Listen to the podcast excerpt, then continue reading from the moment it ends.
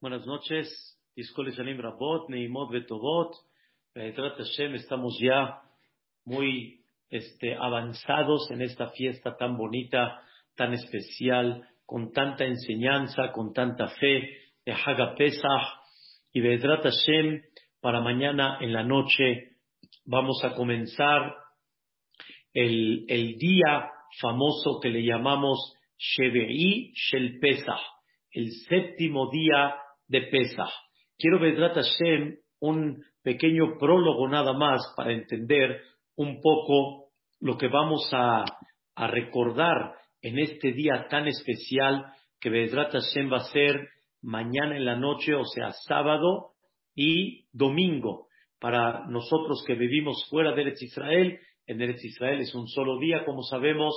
Quiero explicarles que Haga Sukkot, el día eh, lo que es la festividad de Sukkot, tiene siete días. Originalmente, la festividad de Sukkot, siete días. Estos siete días, nada más el primer día de Haga Sukkot es Yom Tov, el primer día. El séptimo día de Haga Sukkot se le llama Oshana Rabbah. Así se le llama al día Oshana Rabbah pero el séptimo día de Hagasukot no es Yom Tov. No se considera Yom Tov, es un día normal de Holamoed. En breve, en Hagasukot tenemos un día de Yom Tov y seis días de Holamoed. Cuando termina Sukkot, empieza una festividad nueva que es continua a la fiesta de Sukkot, que se le llama Shemini Atzeret, el octavo día de, no de Sukkot, o sea, no se considera Haga Sukkot, pero es el octavo día desde que comienza la festividad de Sukkot y es un día totalmente independiente. No hay Sukkah, no hay Lulav, no hay todas las mitzvot de Haga Sukkot, es un día independiente. Entonces, la festividad de Hagasukot tenemos un día de Yom Tov y seis días de Holamoed. En Pesach no es así. En Pesach tenemos nosotros siete días de Pesach.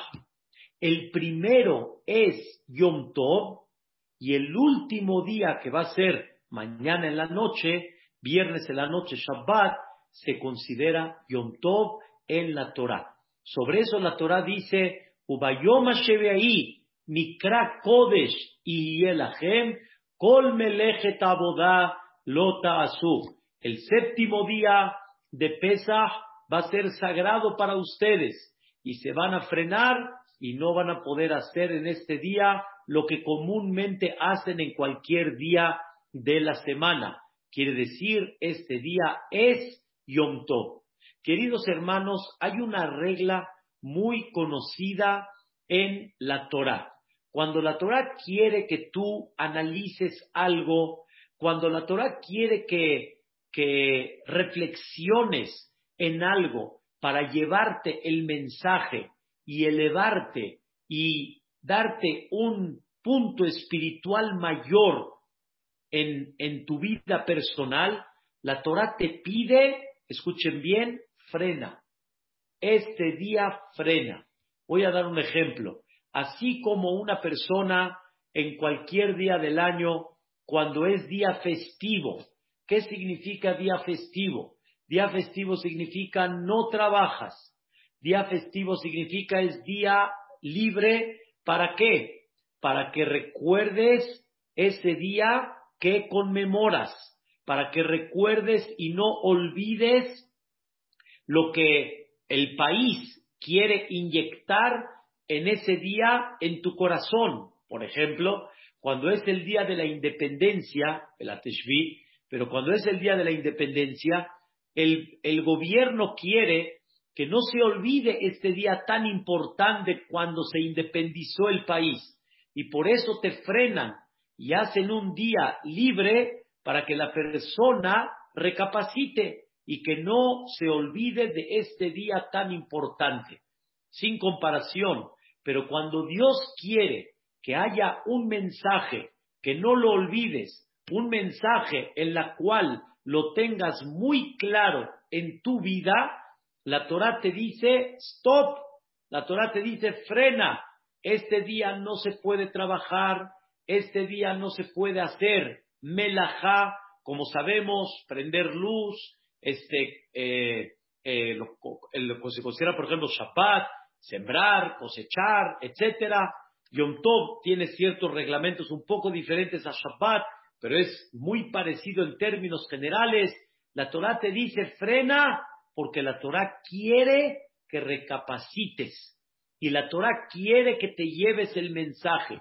Si no hubiera sido que Dios nos frene en Shabbat, el Shabbat se hubiera olvidado el mensaje principal que Dios es el creador, que Dios es el que maneja el mundo, que Dios es el que dirige el mundo. Se necesita una vez a la semana todos los, todos los, todos los, todas las semanas y todos los años para que la persona continuamente no olvide este concepto que te viene a enseñar Shabbat. De la misma forma, Pesach, Shavuot, Sukkot, cada vez que Dios te frena es porque Dios quiere que lleves un mensaje en la vida. Y aquí, queridos hermanos, ya festejamos el primer Yom Tov, ya entendimos muchos mensajes que hemos hablado de ellos, el poder de Dios, la grandeza de Dios, el amor y el cariño que le tiene a su pueblo, la profundidad de lo que Dios castigó a los egipcios por lo que hicieron, su dirección, su supervisión divina, todo esto ya lo aprendimos el primer día. Ahora viene Boreolam y te dice, detente igualmente el séptimo día de pesa. Detente quiere decir, Yom Tov es un día que tienes que meditar, es un día que tienes que recapacitar, es un día que tienes que llevarte un mensaje muy importante. ¿Qué mensaje me debo de llevar más de lo que ya vi en Mitzrayim?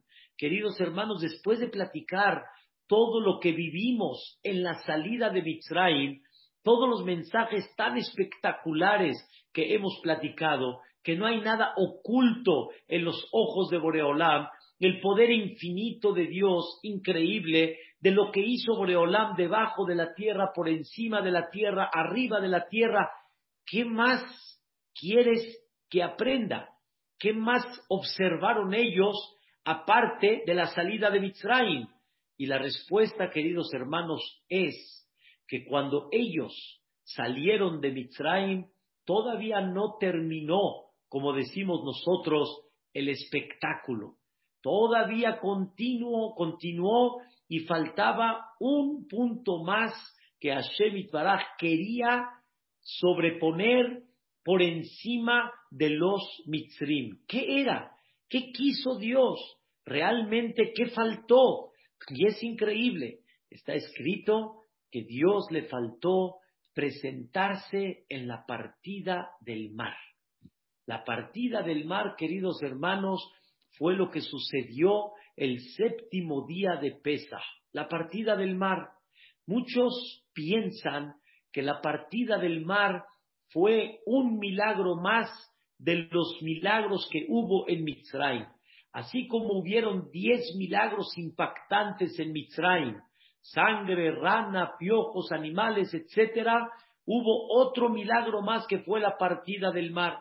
Pero ya hablamos, si recuerdan, que cada milagro que hubo no fue un milagro más, cada milagro fue una escuela, cada milagro fue una enseñanza, cada milagro fue una manera como transmitir al Am Israel de alguna manera la grandeza de Dios en todos los aspectos. No hay nada, escuchen bien, que Dios haga en vano. No hay nada que Dios haga sin que tenga un mensaje muy claro. ¿Y cuál es el motivo principal en este detalle de lo que es la partida del mar? Entonces, Be'ezrat Hashem, el día de hoy, es un tema muy amplio, un tema muy interesante, pero vamos a tratar de comprender un poquito qué pasó en la partida del mar. ¿Qué sucedió en la partida del mar? No fue nada más un milagro más, fue un milagro en la cual, quiero decirles, el pueblo de Israel vio en esa noche que se partió el mar lo que no vio en las diez Makot de Mitzrayim. Una cosa importantísima y una cosa impactante. Para que podamos entender, está escrito en la Agadá de Pesach y en la Torah ya se destaca que las diez Makot que hubieron en Mitzrayim fueron el dedo de Dios. Así dice la Agadá de Pesach, como lo destaca en la en el Pasuk en Perashat era el dedo de Dios fueron las diez Makot. El dedo de Dios es nada más como decir, como en el brazo, en la cintura, con el dedo los golpeó diez Makot. Pero ¿qué creen? En la partida del mar está escrito Vayar Israel etayada Gedolá. El pueblo de Israel vio la mano grande en la partida del mar. No vieron el dedo, vieron la mano, la mano. Quiere decir que vieron en la partida del mar cinco veces más a lo que vieron en la salida de Mitzrayim. Eso, queridos hermanos, nos enseña cuánto hay que estudiar la partida del mar y comprender cuántos milagros vieron en la partida del mar, que no vieron diez milagros, que fue el dedo, vieron mucho más milagros que vieron la mano de Hashem Itbaraj. Por eso dice el Meam es que en la partida del mar el pueblo de Israel vio 50 milagros no diez, cincuenta. En Mitzrayim vieron diez milagros, en la partida del mar vieron cincuenta milagros. Y el Meam es, explica cuáles fueron esos cincuenta milagros que cada uno de ellos vino a enseñarles al pueblo de Israel en total, Ayada Gedolá, y a tal grado estuvo la partida del mar que dice el Pasuk, Vaya Aminu Bashem, hubo Moshe Abdo. Vaya Aminu Bashem quiere decir, tuvieron la confianza absoluta y total en Dios después de la partida del mar. Lo que vieron en Mitzrayim no les fue suficiente todavía para comprender todavía más la confianza que hay que tener en Dios, lo que hay que depositar en Dios, la confianza absoluta, y eso lo vieron en la salida, en la partida del mar. Uno de los ejemplos maravillosos que dice Rabbi Israel Salanter, una persona tú la puedes conocer de alguna forma, pero no conocerla significa que ya confías en ella que realmente confías en ella en forma absoluta. Como una vez le dije yo a mi tío, a mi tío, a mi tío de parte de mi mamá, me llevó una vez a un este restaurante en un lugar y me dijo, hijo, te invito a cenar. Le dije, órale tío, me llevó en Miami a un restaurante. Le pregunté a mi tío, tío, ¿qué supervisión tiene? Me dijo mi tío, pues ahí está, ahí está el, el, ¿cómo se llama? El papelito, chécale. Le dice, sí, tío, quiero checar el papelito, pero no sé quién es. Y me dice, sí, pero pues mira, ahí se ve uno muy bueno, de barba y todo. Le dije, tío, no todo el que se ve de barba, el que se ve con kipá, la persona va a depositar su confianza absoluta en él. Me dice mi tío, ¿por qué no? ¿Por qué no? ¿Qué creen que le contesté a mi tío? Escuche, señor José, increíble lo que le contesté a mi tío. Le dije, oye tío, si ese jajam que tú dices con barba viene y te pide ahorita cien mil dólares, ¿se los prestas o no? Ya lo piensas, ¿verdad? Ya no estás tan seguro que confías en él, ¿verdad? Por, le dije, tío, tú tu dinero no confías en él hasta que no averigües quién es y no le vas a prestar así nada más. Le dije a mi tío, yo mi alma no la voy a depositar en cualquier persona. Yo necesito saber qué hay detrás de esa firma, qué hay detrás de esta persona. ¿Qué hizo Boreolam en la partida del mar, queridos hermanos? ¿Saben qué hizo Hashem Itbaraj? Hizo algo más todavía de lo que hizo en Mitzrayim. Hizo unos milagros tan increíbles, nada más en la partida del mar, que el pueblo de Israel en ese momento dijeron, lo que Dios pida, su grandeza es tan grande que mamash no hay, no hay duda cómo hay, no hay duda que hay que confiar en Dios en forma absoluta. Y sobre eso dice, vaya aminu Bashem, hubo Moshe Abdo. Tuvieron esa confianza en Dios en una forma tan grande. Y eso lo vieron ¿dónde? en la partida del mar. Hay algo interesante. En la partida del mar está escrito Ze Eli de. Ze, cuando una persona dice la palabra Ze, en hebreo es, está señalando, Ze, como que uno está diciendo Ze, este, Ze. ¿Qué significa Ze? Este. Cuando yo digo este, ¿qué significa este? Este significa que estoy señalando algo que estoy viendo. ¿Qué vieron? ¿Qué vieron para decir ze, este? ¿Qué vieron? Y escuchen las palabras, ze Eli, esta es mi fuerza, Dios es Eli, es mi fuerza, Dios es mi roca, Dios tengo en quien apoyarme. No es nada más, no es nada más un bastón, es algo más que un bastón, es un apoyo total, total y absoluta de Eli, de Andehu, y por eso lo voy a embellecer.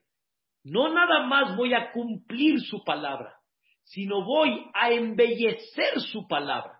Quiere decir, lo que vieron ellos en la partida del mar les provocó confiar tanto en Dios que no nada más lo que me pida, sino voy a embellecer todo lo que me pida. Por ejemplo, si una persona se va a comprar un tefilín, se va a comprar un tefilín hermoso, no un tefilín de segunda mano, como decimos, un tefilín de primera, un tefilín bello. No voy a comprar un tefilín nada más kasher, sino lo voy a hacer bello. Una persona, su casa, la embellece. Su casa le da figura, le da belleza. Igualmente también a la religión, a las mitzvot, hay que darles belleza.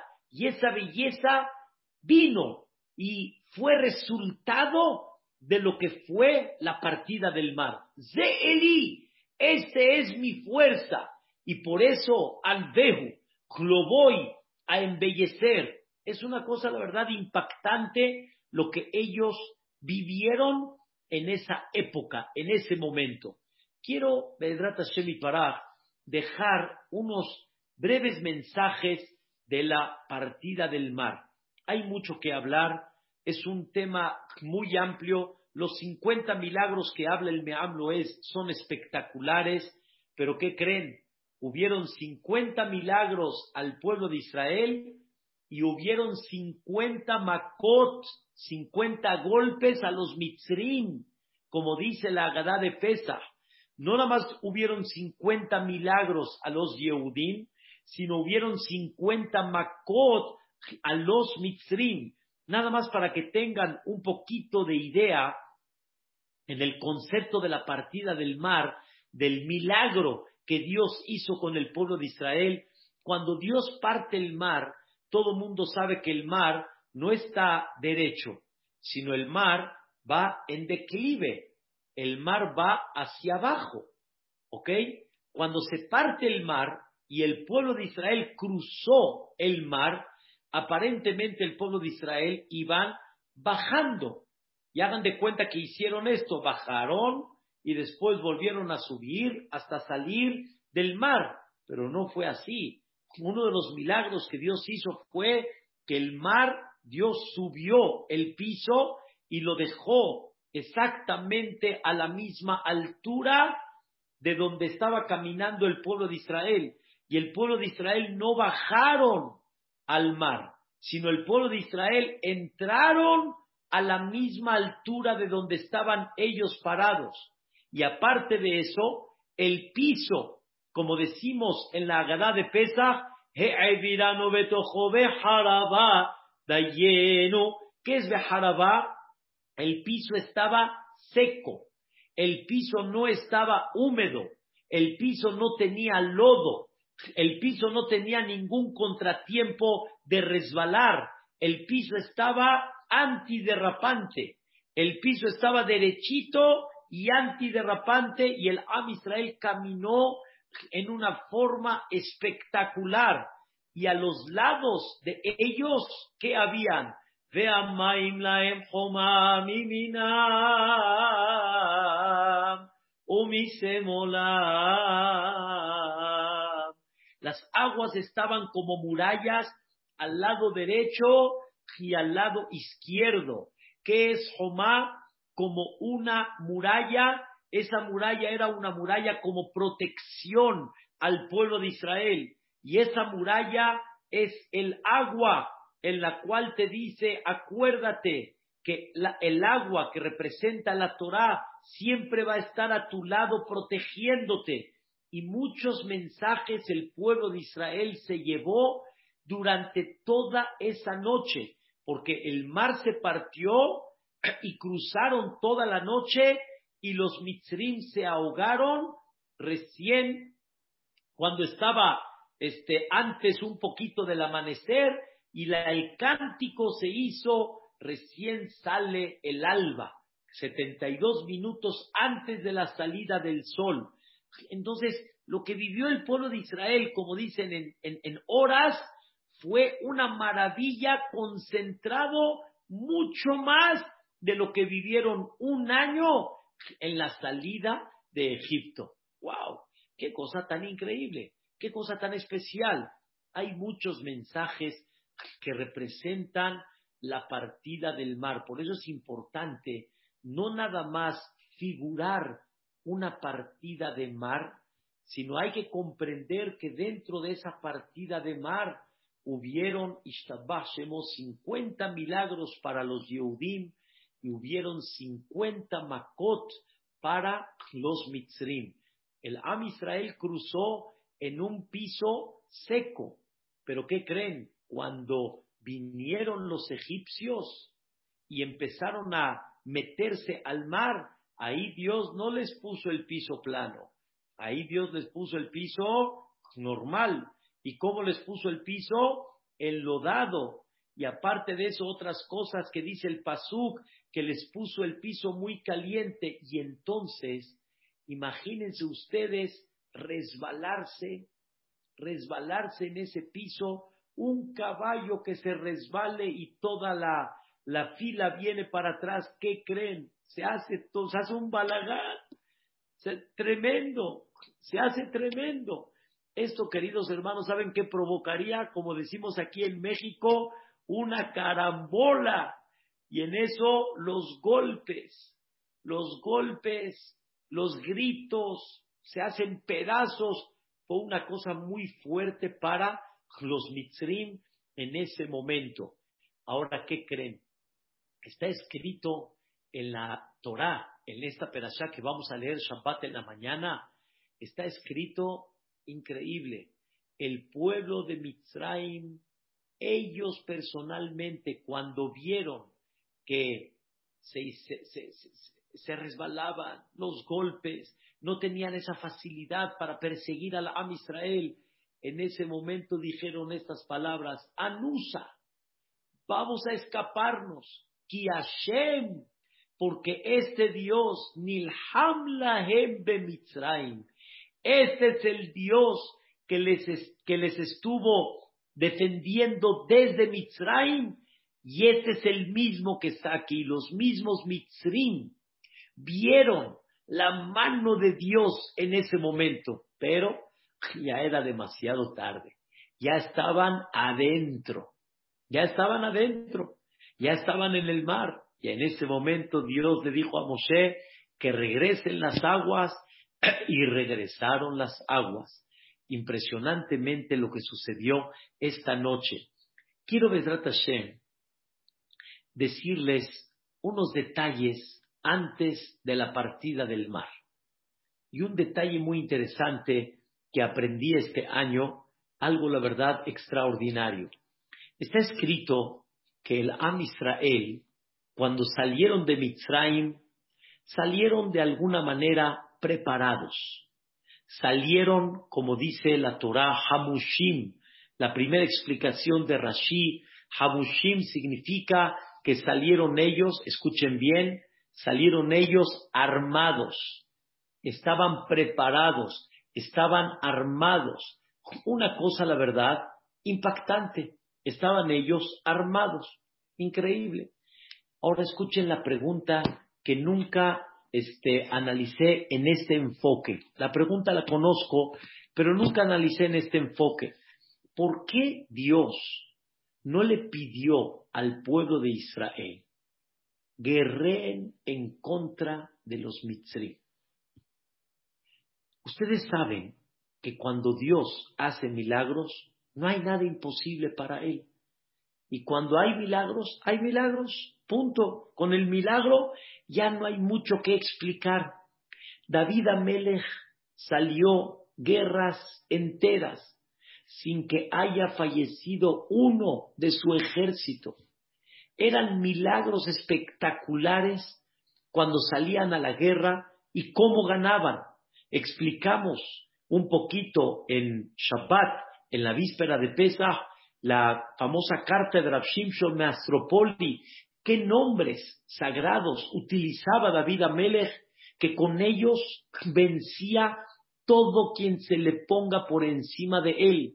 No había nada que David Amelech se le ponga. Y todo era impresionante. Hagan de cuenta como si estuvieran cortando el trigo. Así eliminaban a los enemigos. No había forma que puedan contra ellos. Y así hubo muchas guerras del pueblo de Israel. Fueron guerras impactantes que nunca, de alguna manera, pasó algo con el pueblo de Israel, sino los milagros fueron increíbles. Entonces, queridos hermanos, vamos a entender por qué Dios tuvo que decirle al pueblo de Israel, crucen el mar. ¿Por qué no le dijo a, mis, a Kadosh Barjú al voltense y vamos por ellos? Ánimo, no pasa nada. Aquí está Boreolam.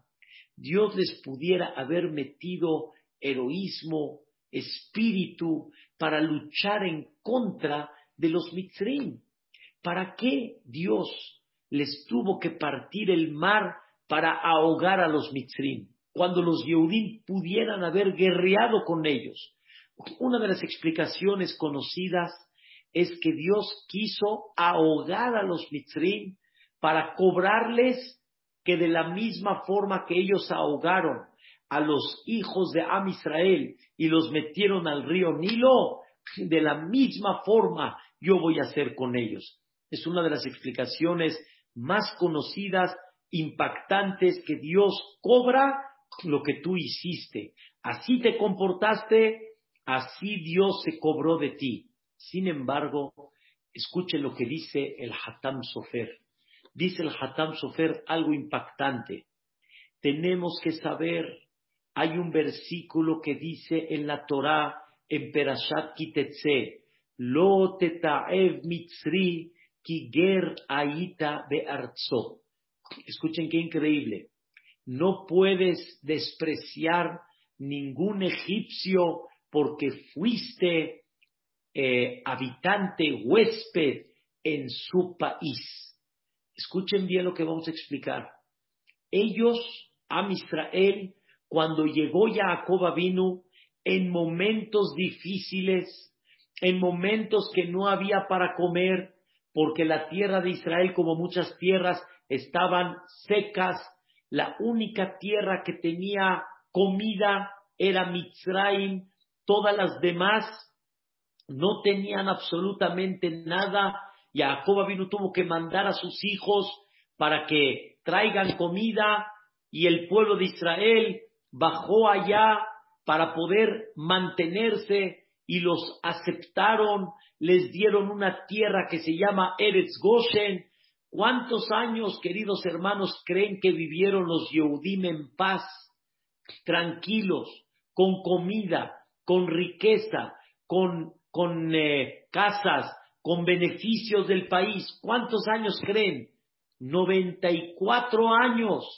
De los 210 años, 94 años ellos estuvieron viviendo muy tranquilos y les dieron apertura y los recibieron en el país.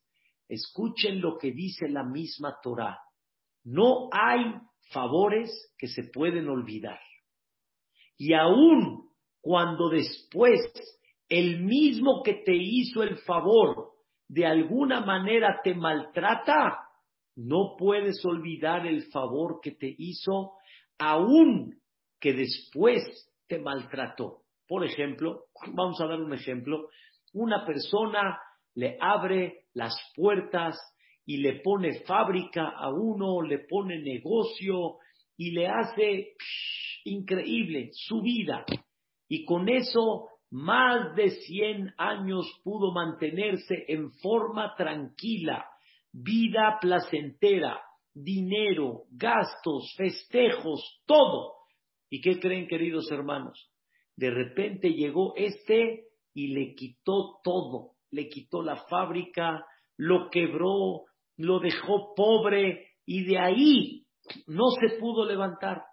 De ahí no se pudo levantar. La naturaleza de la persona, dice el Midrash, es que cuando alguien te hace un mal, te olvidas de todo el bien que te hizo. Y como decimos aquí en México, no lo puedes ver ni en pintura. Y si tuvieras oportunidad de despreciarlo, lo hicieras. Y viene la Torah y te dice, estás equivocado. No se puede olvidar un favor por una maldad. La maldad no opaca y no quita el favor que te hizo. Los mitzrim, queridos hermanos, fueron la axania, fueron la casa de huésped, fueron la casa de recibimiento para el pueblo de Israel durante 94 años. Y por lo tanto, Dios le dice al pueblo de Israel, tú no puedes guerrear en contra de los mitzrim. Yo sí, pero tú no. Mi labor, dice Boreolam, es castigar a los mitzrim, pero tu labor es aprender a sentirte agradecido por lo que te dieron durante tantos años. Y por eso dice la Torah, lo ta'ev mitzri, no puedes abominar y despreciar a un egipcio, Kiger Aita Bearzo, porque fuiste un ciudadano en su país y en la cual ese país te dieron 94 años de hospedaje y esto no lo puedes olvidar. Esto, queridos hermanos, es muy impactante. Este mensaje es muy fuerte. Este mensaje es muy fuerte. Pero sin embargo, Dios sobrepone sobre todo, escuchen bien, a ser agradecido. Y Hazbe Shalom no lo contrario. Y eso es por uno, no es por el otro, es por uno. Una persona tiene que sentirse siempre agradecido por lo que le da la gente, el país, la sociedad, la persona no puede hablar, no puede despreciar, no puede abominar, aunque te hizo un mal cuando anteriormente te hizo un bien. Y por eso los Yehudim no podían guerrear en contra de los Mitzrim, porque ellos no pueden agarrar la mano y clavársela a alguien que al final te dio hospedaje, y te dio apertura en momentos difíciles, aunque posteriormente se comportó cruel contigo. Cualquier, cualquiera de nosotros hubiera dicho de Paró, hubiera dicho, escuchen bien, si lo veo, lo mato. Y no, eso no lo puedes hacer. Entonces, una de las cosas, queridos hermanos, que aprendemos de la partida del mar es que Am Israel no se volteó y dio la guerra. Eso Dios no lo permitió. Con Amalek, sí. Con los siete pueblos de Eretz Israel, sí. Pero con los Mitzrim, no. Con los Mitzrim, yo me encargo, dijo Dios. Eso no lo vas a hacer tú con tu mano. ¿Para qué? Para que no te olvides lo que tienes que reconocer en, agradecimiento a lo que ellos fueron hospedaje para ti en la tierra de Mitzray. Y esto, queridos hermanos, es un fundamento muy importante. Por otro lado, hay que aprender algo muy importante. Y esto es algo interesante. Cuando los Mitzrim acorralaron a los Yehudim en el mar, los acorralaron. Los Yehudim frente a ellos tienen mar y detrás de ellos están los Mitzrim. Y a los lados no hay escapatoria. En otras palabras, tenemos callejón sin salida. En ese momento Dios quiso enseñarle al Yehudí algo muy importante en la vida. Cuando, cuando fueron los diez Makot, el Yehudí no lo pidió el Yehudí no rezó por esas diez Makot. ¿Están escuchando? Cuando Dios mandó las diez Makot, los Yehudí no pidieron por ellas. Y Dios las mandó por varios motivos, castigar a los Mitzrim y darle mensaje a los Yehudim. Pero ahí no pidieron los Yehudim esos diez milagros, ni sabían que iban a venir esos diez milagros. Y Dios los hizo y los Yehudim fueron viendo y fueron aprendiendo. Pero cuando ya saliste de Mitzrayim, Dios te quiso enseñar algo muy importante. La vida no es como decimos de perlas blancas, ni la vida es color de rosa, como decimos acá.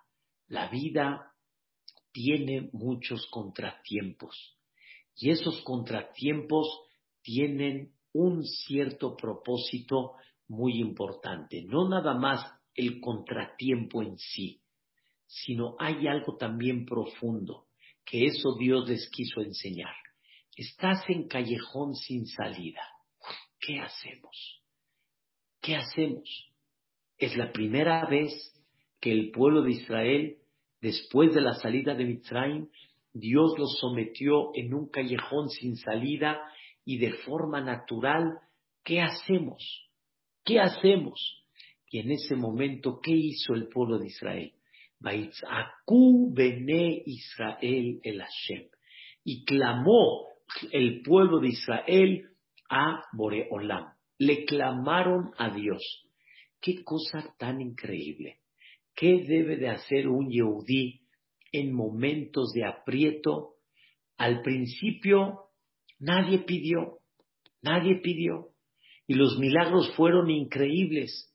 Pero Dios de repente te somete en una situación para que aprendas a pedirle a Dios, no olvidarte de Él y no pensar que las cosas son sobreentendidas. Y si Él me sacó, pues claro, tiene que partirse el mar. Y si Él me sacó, tiene que salvarme. No siempre es así. Dios quiere que aprendas a que no te olvides de Él y que sepas de quién estás dependiendo todo el tiempo. Y sobre eso es el concepto de la tefilá. Y Dios te mete en un aprieto para que pidas tefilá. Y no dejes de pedir tefilá. Y cuando pides tefilá, Dios te va a contestar y Dios te va a decir qué es lo que tienes que hacer. Y Dios te va a dar la apertura para que comprendas a dónde está tu camino. Pero lo primero que tienes que hacer, ¿qué es? Baitzaku. ¿Saben qué es Baitzaku? No dice Palelu y rezaron, sino dice Baitzaku. Baitzaku en hebreo quiere decir acá, grito, grito. Así como cuando una persona está en un aprieto, en un callejón sin salida, la persona pega un grito, que es un grito, como dice una persona, auxilio, no tengo en quién apoyarme, más que nada más en ti, auxilio. O sea, de parte mía no tengo nada que hacer. Necesito totalmente la ayuda. Eso es lo que Dios quiso enseñarles al pueblo de Israel. Quiero enseñarte que cuando hay una situación de aprieto, cuando hay una situación difícil, ¿qué es lo que hay que hacer? Auxilio, auxilio, y nunca dejar de sentir que el único auxiliador del pueblo de Israel y de tu vida es Boreolam. Y cuando Boreolam quiere, todo se puede hacer. El mar se va a partir. Y dentro de ese mar vas a ver milagros y maravillas espectaculares. Vas a ver cosas increíbles. No nada más vas a ver una salvación, sino vas a ver una salvación en una forma espectacular, en una forma increíble. Queridos hermanos, cuando nuestros hermanos, nuestros padres, abuelos y bisabuelos llegaron aquí a México, como en otros países del mundo, llegaron sin nada, sin nada. Poca gente llegó con un poco de dinero o medio, pero la mayoría de la gente no tenía los medios. Y lo primero que lo que, lo que siente un Yehudí en esa situación es, Dios mío, Dios mío, ayúdame. No sé idioma, no conozco el país, no conozco qué es lo que voy a hacer, a dónde voy a llegar. Y Boreolán te dice, no preocupéis, el mar se va a partir. Queridos hermanos, todos los que llegaron a México no sabían qué va a pasar, cómo se van a desenvolver, qué es lo que van a hacer. Yo lo platico muy fácil sabiendo, yo ya estoy acá, yo ya nací de los que construyeron aquí el país, pero yo me imagino a mi abuelo, a mi bisabuelo, me imagino yo acá a mis, a mis grandes amigos, sus padres, cuando llegaron acá, no, no tenemos idea, no tenemos idea. Cuando me platican aboneros, aboneros, aboneros, ¿tenemos idea qué significa un abonero? Hoy queremos levantarnos a las once, trabajar a las doce, despedirse a las tres, comer como rico y ser rico, como si nada. No, aboneros. Vendían de abono, vendían de lugar en lugar, agarraban su bicicleta y se ponían acá su mercancía, iban de puestito en puestito, de mercado en mercado, hay unos que se iban a la provincia. ¿Qué significa esto? No tenemos idea cómo trabajaron ellos, pero ellos sabían que Boreolam va a partir el mar. ¿Y de qué forma nos partió el mar? ¿Y qué milagros nos presentó al partir ese mar? Qué cosas tan maravillosas nos enseñó poco a poco al partir ese mar. Y la persona tiene que saber en la vida que cuando hay momentos de aprieto, el Yehudí no se queda solo. Israel el Hashem. Clámale a Dios, pero clámale en el sentido figurado, un grito silencioso, y demuéstrale a Dios no tengo en quién apoyarme más que nada más en ti. Nada más. Nada más. Sobre eso dice el Pasuk. Escuchen bien lo que dijo Moshe Rabbeinu. Hashem y Lahem Lahem. Dios va a guerrear por ustedes. Pero ¿con qué condición? De Atem Taharishun. Con la condición de que ustedes no reclamen. No reclamen quiere decir confíen, quédense callados, tengan fe y entonces Dios va a guerrear por ustedes. Pero si de alguna manera te quejas, no confías, tienes duda, no tienes confianza, entonces no va a venir el Hashem y la Hem Lahem. El Dios guerreará por ustedes. El Dios va a guerrear por ustedes cuando ustedes, calladitos, confíen, tranquilos, estás en manos de Hashem Itbaraj. Es más, si como dicen, repelas, ¿vas a ganar algo? No, no vas a ganar nada. Nada más te vas a angustiar más, te vas a mortificar más. Pero si te entregas a Dios, vas a darte cuenta cómo Dios va a guerrear por ti. Y tú lo que tienes que hacer es confiar en Él en una forma absoluta y total. En esta partida del mar, queridos hermanos, Dios nos enseñó este fundamento tan importante. Tendrás momentos de milagros, milagros que ni pediste, milagros que ni soñaste, pero tendrás momentos que Dios te someterá en situaciones difíciles y lo que quiere Dios es que aprendas a confiar en Él y a sentir en el corazón, tú eres mi Salvador.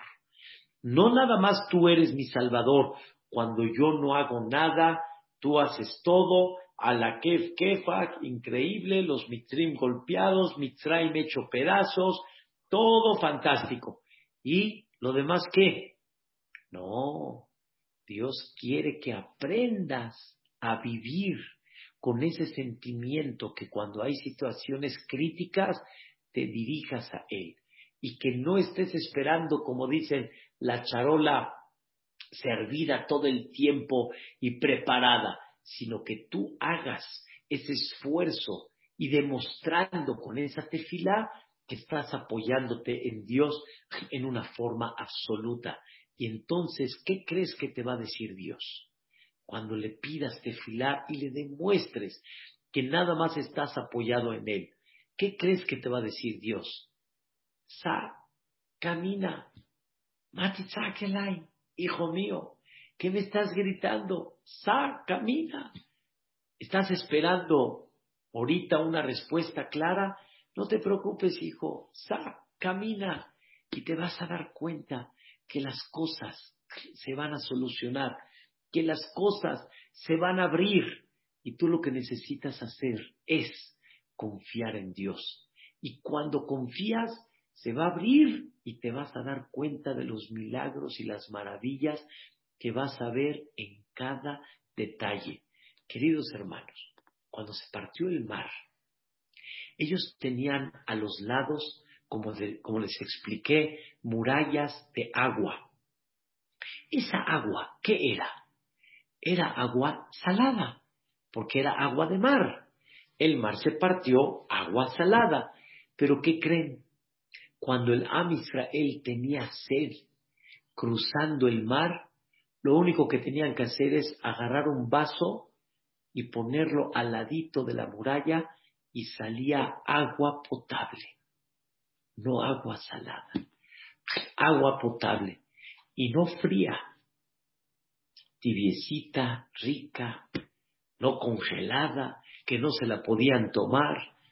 A Israel estaban rodeados de maravillas y de repente a alguien se le antojaba un fruto que creen que Dios brotó en el mar en esas horas de cruce.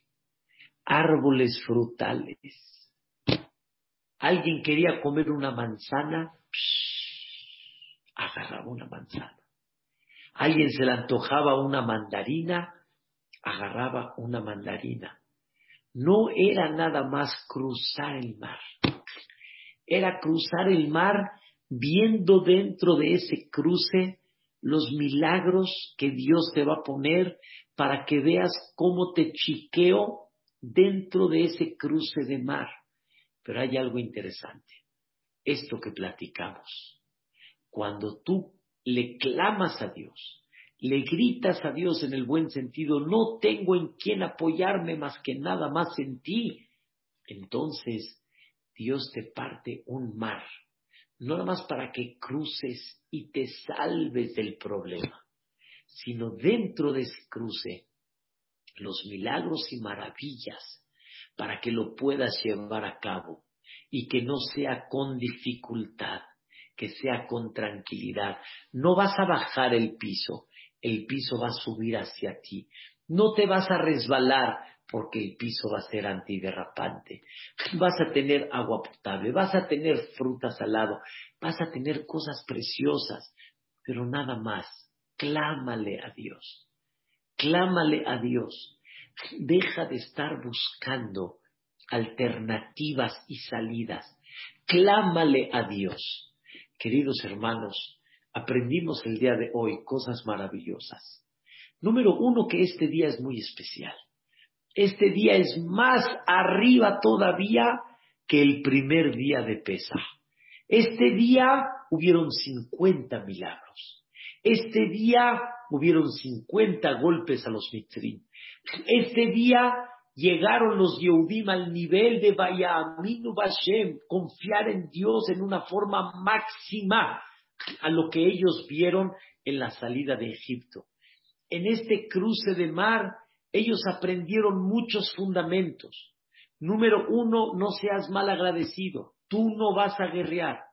Eso déjaselo a Dios. Dios es el que pone el castigo. Tú no puedes ser mal agradecido con alguien que te abrió las puertas hace muchos años, aunque posteriormente fue cruel contigo. Tú no lo puedes matar. El Yehudí no, no tocó a ningún mitzri. Eso se encargó Dios.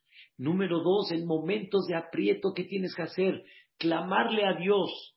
Y Dios te sometió en ese aprieto de callejón sin salida para que aprendas realmente que siempre hay situaciones que una persona como que está en callejón sin salida y uno tiene que sentir, no tengo salida más que nada más Dios. Pero lo tienes que aplicar para toda tu vida. Y cuando sientas eso, ¿qué te va a decir Dios? Sa, camina.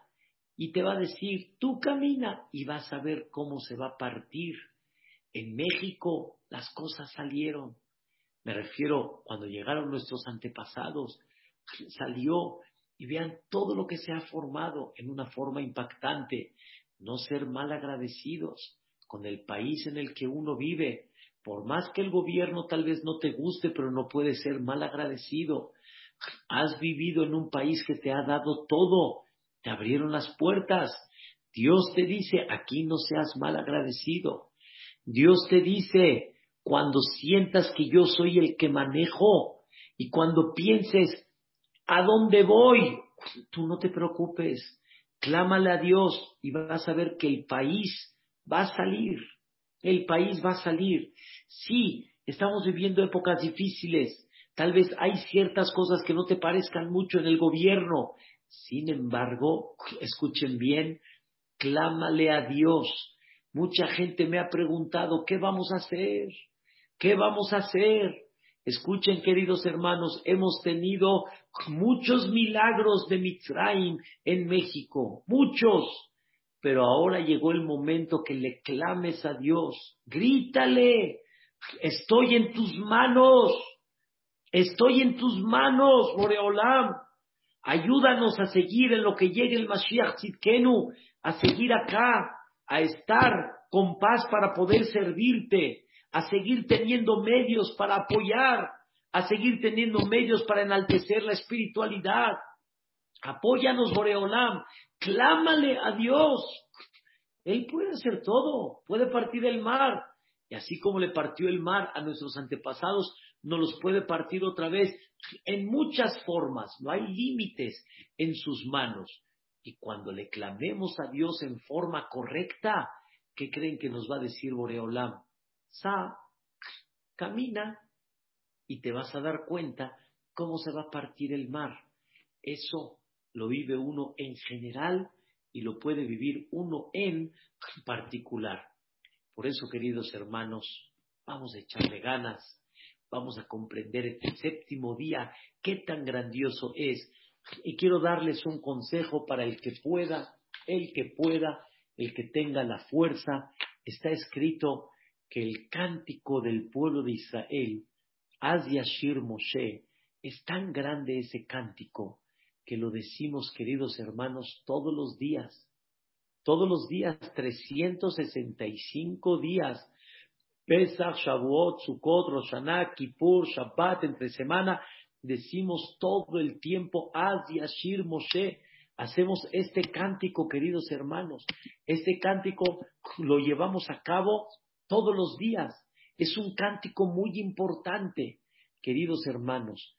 Este cántico es tan importante que dice el Kafa Haim, uno de los grandes libros, que cuando la persona lo dice, este cántico, en el momento que el pueblo de Israel lo cantó, no tenemos idea qué efecto tiene. El efecto de cantar el Az Yashir en la hora que cantó el Am Israel en esa época, no tenemos idea el efecto que tiene. Se perdonan los pecados. La verajá que se abre, las puertas del cielo que se abren, es increíble. Nada más, como dicen, hay un pequeño problema. ¿Saben cuándo cantó el pueblo de Israel? Az Yashir Moshe, todos, ¿eh? Todos, unánime. ¿Cuándo lo cantaron? ¿A qué hora? Cuando salió el alba hablando y traduciéndolo en esta época, a las cinco y cuarto de la mañana, Am Israel cantó Az Yashir Moshe. Y ellos, antes de las cinco y cuarto, tal vez a las cuarto para las cinco, cinco y media, eh, cuatro y media, cuatro y cuarto, ellos vieron cómo se ahogaron los mitzrim.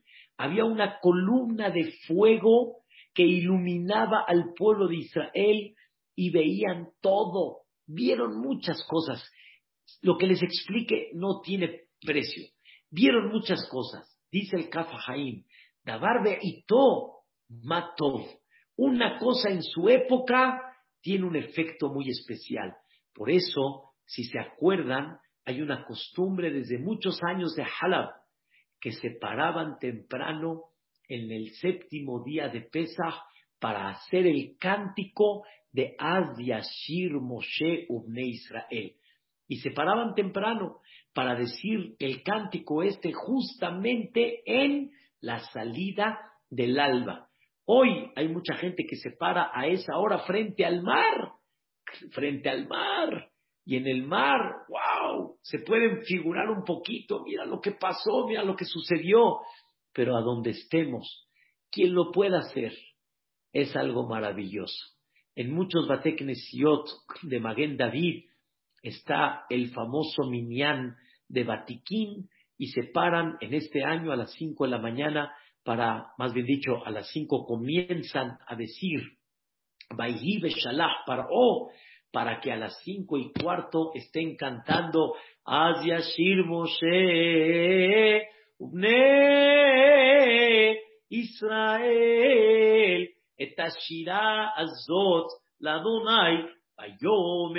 lemor. Es una belleza, queridos hermanos. Nadie sabe lo que uno gana con esto. Mucho más de lo que ganas durmiendo, ganas diciendo la shira.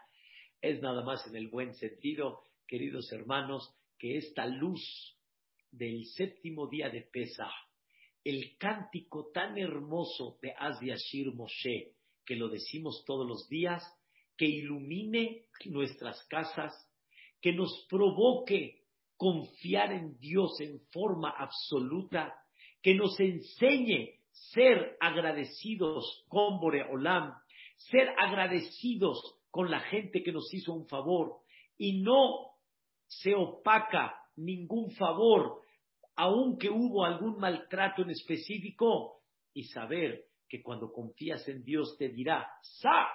y verás milagros y maravillas. Pásenla muy bonito esta última parte de Pesach, Bezrat Hashem, Shabbat, domingo, convivan con sus seres queridos y Bezrat Hashem Itbará, que Boreolam nos mande pronto, pronto el Mashiach que así sea, Bimerabe, Amenu, Amén. Gracias, Jajam, hermosa clase. Gracias, Jajam. ¿De qué con gusto? Gracias. Hasta señor René, Subimos primeramente Dios, en alegría para todos. Que tenga un bonito Shabbat y Yom Tov. Amén, gracias a todos. Todo lo bueno, Bulín, ya, Sari, todo lo bueno. Gracias, gusto, todo lo bueno. Igualmente. clases. Gracias. Gracias, cuídense mucho. Shabbat Shalom, Rabino. Shabbat Shalom. René, todo lo bueno. Gracias. Gracias. Todo lo bueno. Bye, cuídense mucho. Igual.